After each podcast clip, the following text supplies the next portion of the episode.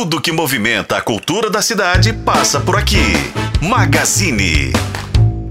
Nós estamos aqui com ele que está em Belo Horizonte, de passagem por Belo Horizonte, por um grande evento, evento que a gente vem falando todos esses dias aí, um evento muito esperado. E ele que vai contar um pouquinho pra gente sobre essa passagem, sobre essa participação. Vamos falar um pouquinho também de vida e carreira, porque ele talvez seja um dos caras que eu conheço que mais faz coisa, gente. Ele vai contar também sobre, claro, projetos Marcelo Melo Júnior, prazer receber você aqui com a é, gente. Prazer, obrigado pelo convite, obrigado pelo espaço. Tô muito feliz. Sempre vim a BH, mas é a primeira vez que eu venho numa rádio assim para falar dos meus projetos de música. Pois é, e eu falei que é difícil, eu fico imaginando a agenda sua, porque você, cara, um empreendedor nato. E aí eu tô vendo aí o seu boné, que é uma marca sua, tem marca de boné, tem marca de óculos, você escreve, você é músico, você é compositor, é um sucesso na televisão também.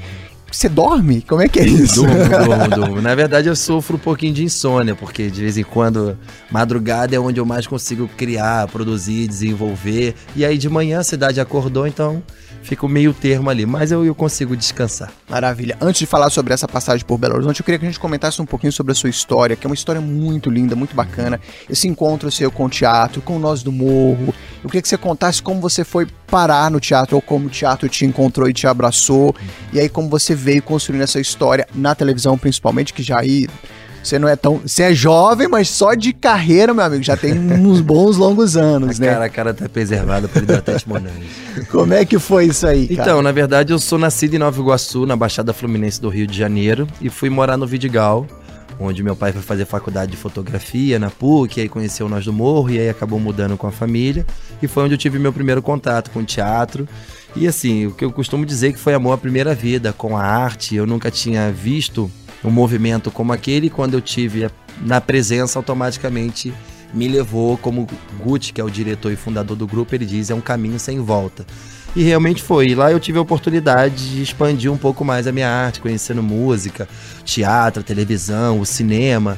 Então, automaticamente eu digo que eu sou artista por conta desse celeiro de onde eu vim. Tinham várias qualidades diferentes, eu fui me adaptando um pouquinho em cada coisa. E daí vieram surgindo esse contato com a música, o contato com a televisão, o contato com o cinema.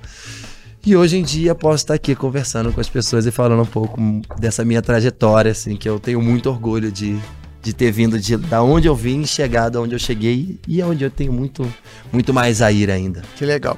A gente falava, recentemente eu falava com o Léo Jaime, que é uma figura também que teve essa transição, o cara faz cinema, faz teatro, o cara tá na televisão, tem também essa paixão pela música. Como você se organiza? É assim, você vive um momento, uma temporada, eu tô gravando, por uhum. exemplo. E aí você fica só com aquilo, ou você tá sempre com alguma coisa na, se passando na sua cabeça, sempre se planejando, ou você deixa rolar, como é que você se organiza? Porque realmente é muito, uhum. são muitas atividades, né? É, não, na verdade eu acabo partindo do princípio da atuação, porque como é um produto que acaba exigindo bastante, até pelo período de filmagem ou gravação, então automaticamente quando eu me envolvo num produto desse eu fico bem direcionado. Só que por conta de, de, de de filmagens, intervalos diários, ter alguns dias dentro desse projeto que eu consigo já arquitetar outras coisas. E automaticamente é mais direcionado à música, porque é um, um espaço de tempo que eu tenho que eu posso ir ao estúdio gravar ou finalizar, e no meio do processo, a longa arte da espera e a espera da arte, a gente fica um tempo ali cozinhando, e aí vem uma. uma uma notinha, vem uma sinfonia na cabeça, vem uma frase, então acaba misturando. Mas eu, eu costumo me, me dedicar 100% ao que eu tô fazendo. Então, se eu tô atuando, eu tô ali conectado com o personagem, eu tô experimentando coisas, eu tô buscando, eu tô estudando para ver qual a possibilidade da gente trazer um outro caminho, uma outra linguagem. E assim quando eu tô na música, e assim quando eu tô como DJ, e assim quando eu tô como eu tô dançando, e assim quando eu tô escrevendo.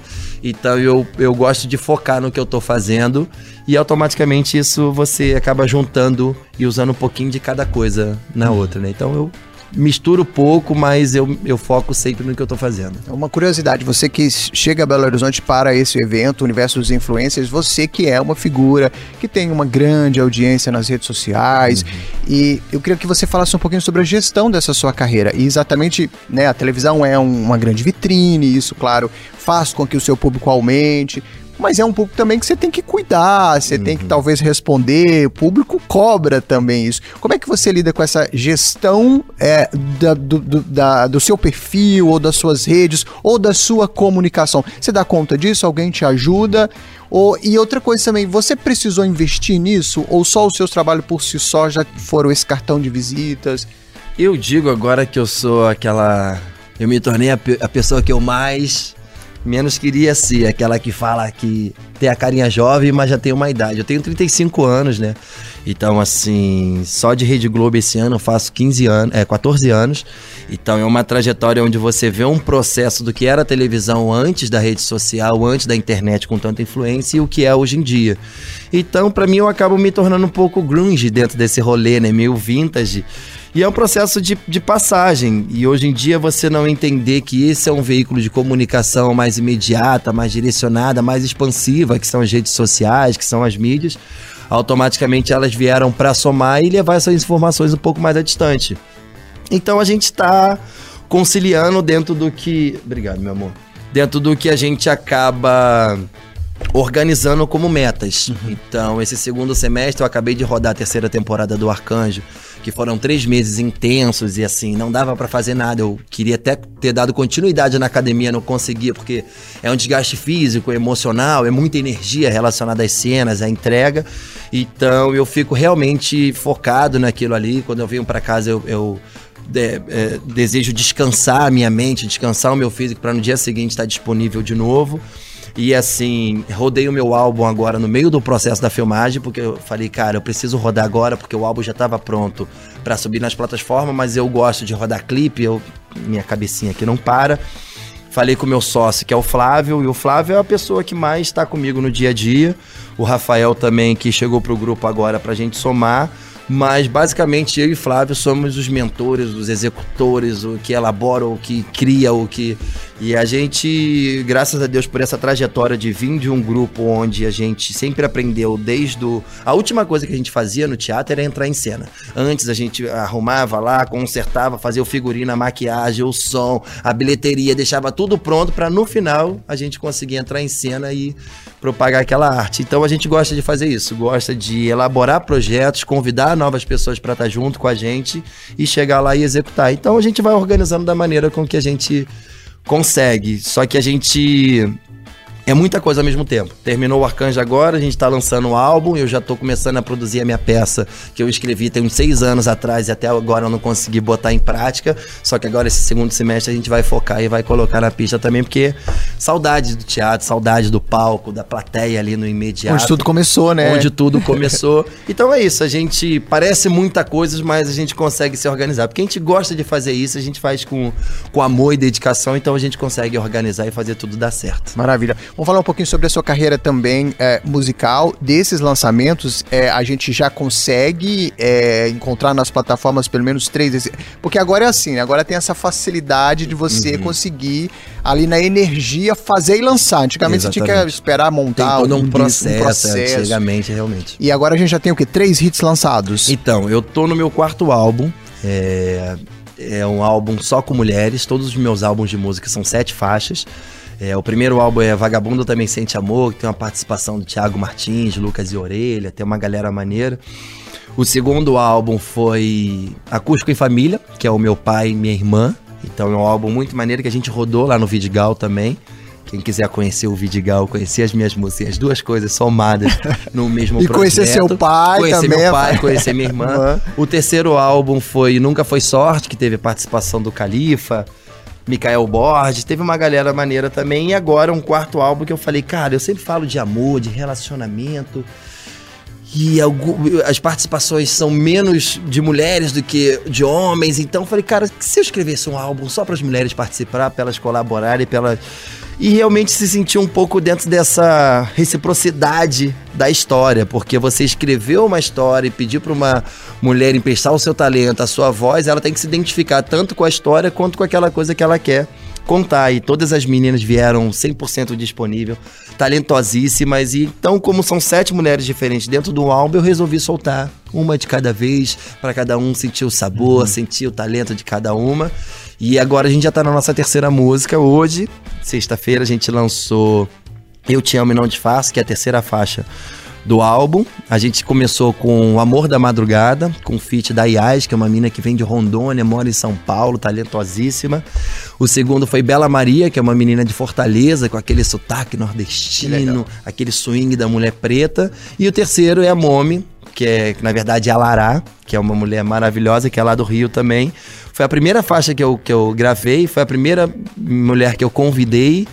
E assim, o espírito do álbum vem dentro dessa energia de realmente fazer acontecer e permitir com que a energia tragam as pessoas. Então, teve meninas do álbum que eu não conhecia, elas vieram apresentadas por outras uhum. que colocaram voz também. Então, a energia do álbum tá dentro disso. E o nome do álbum é 777. São sete mulheres, sete faixas e o outro número 7 eu deixo a cada um com a sua imaginação se conectar porque o 777 já vem nesse simbolismo de sorte, né? De uhum. jogos e tal.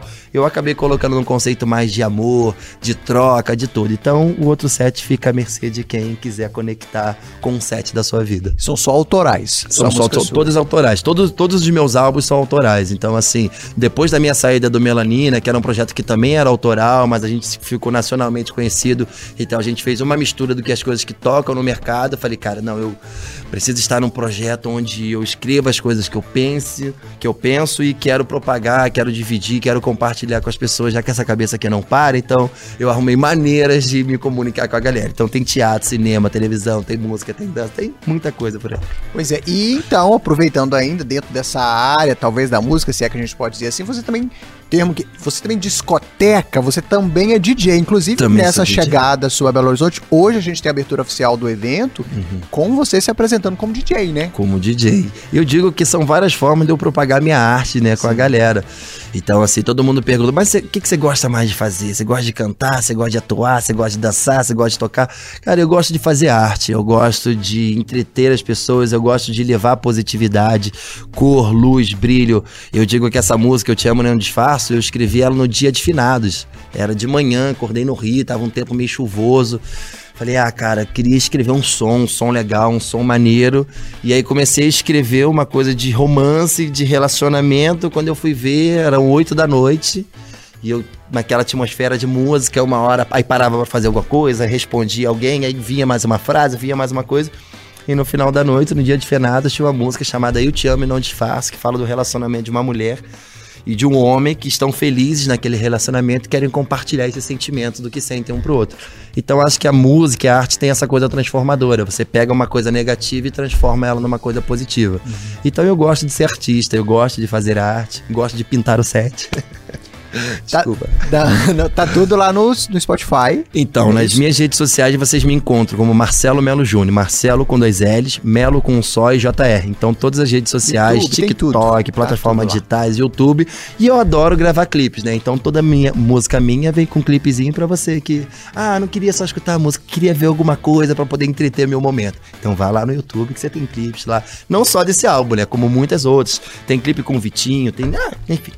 E, é, e, nessa participação sua hoje, então, também, você fica no evento o tempo inteiro, uhum. você não uhum. veio só para hoje, não. Você fica até domingo, né? Fica até evento. domingo aqui. E como é que é? Uma coisa mais baladinha? O que, que você preparou? O que, que você deve fazer hoje? Que que é, na verdade, a gente é um país que a mistura é onde a gente mais cresce, né? Os feats, as participações, as coisas. Então, assim, como o segmento tá, venho do Rio de Janeiro, que é o celeiro do funk, tá automaticamente como virou cultura nossa também, então a gente propaga em outros estados, mas eu gosto muito de fazer fazer uma mistura com tudo, do que tá tocando agora, do sertanejo, ao trap, é, de, de, um eletrônico, uma música. Então eu faço uma mistura de acordo com o show e eu tenho uma dinâmica do meu show que eu monto ele só até a metade. Que é para quê? Pra, pra pra gente ter uma apresentação legal, de não chegar ah, na loucura, mas da metade em diante, quem conduz o show é o público. Então você sente, ah, esse público é um pouco mais dançante, ah, esse é o público mais de resposta, ah, esse é o público que gosta de fazer dancinha. No... Então você vai sentindo a atmosfera. Tanto que teve uma festa que eu fui tocar, era uma festa de 15 anos que a menina tava fazendo. É, de 15 anos não, era uma festa de formatura dela, que ela não quis se formar com o pessoal e tal, de Floripa. E convidou a contratante tava meio assim, porque nem as pessoas não conhecem muito meu, meu show como DJ, né? Então um amigo dela que falou, cara, eu assisti o show dele, é maravilhoso, vai dar super certo. E você chegar pra tocar num aniversário, numa festa de formatura, você não sabe muito como se portar. E tem uma hora que eu faço uma brincadeira. Eu falo assim, ó, tem alguém solteiro aqui? Aí eu solto aquela, eu vou pro baile. A solteira da Valesca. Cri, cri. Então se não tem solteiro, então deve ser todo mundo casado. Casado. Tem alguém casado aí?